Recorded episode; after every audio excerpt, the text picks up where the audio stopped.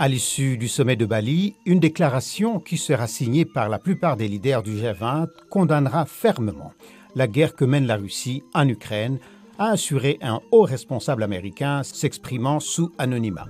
Elle montrera que les pays membres perçoivent la guerre russe en Ukraine comme la cause principale de l'immense souffrance économique et humanitaire que vit le monde, a ajouté le même responsable.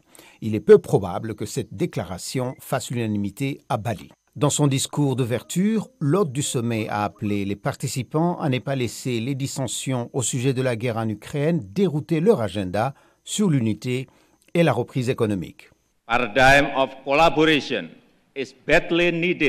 paradigme de collaboration est fortement nécessaire pour sauver le monde.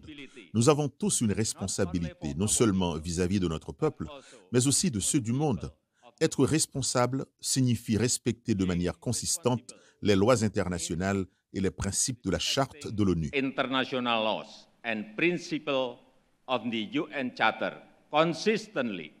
Le président ukrainien s'est lui aussi adressé au sommet du G20 par liaison vidéo. À l'ONU, nos diplomates ont travaillé pendant longtemps avec les partenaires pour s'entendre et adopter deux très importantes résolutions. La première, qui est soutenue aujourd'hui, vise l'établissement d'un mécanisme international de compensation qui permettra de compenser tous les dommages causés par la guerre russe en utilisant les avoirs russes. Des réparations que la Russie devra payer et qui font maintenant partie de la réalité juridique internationale.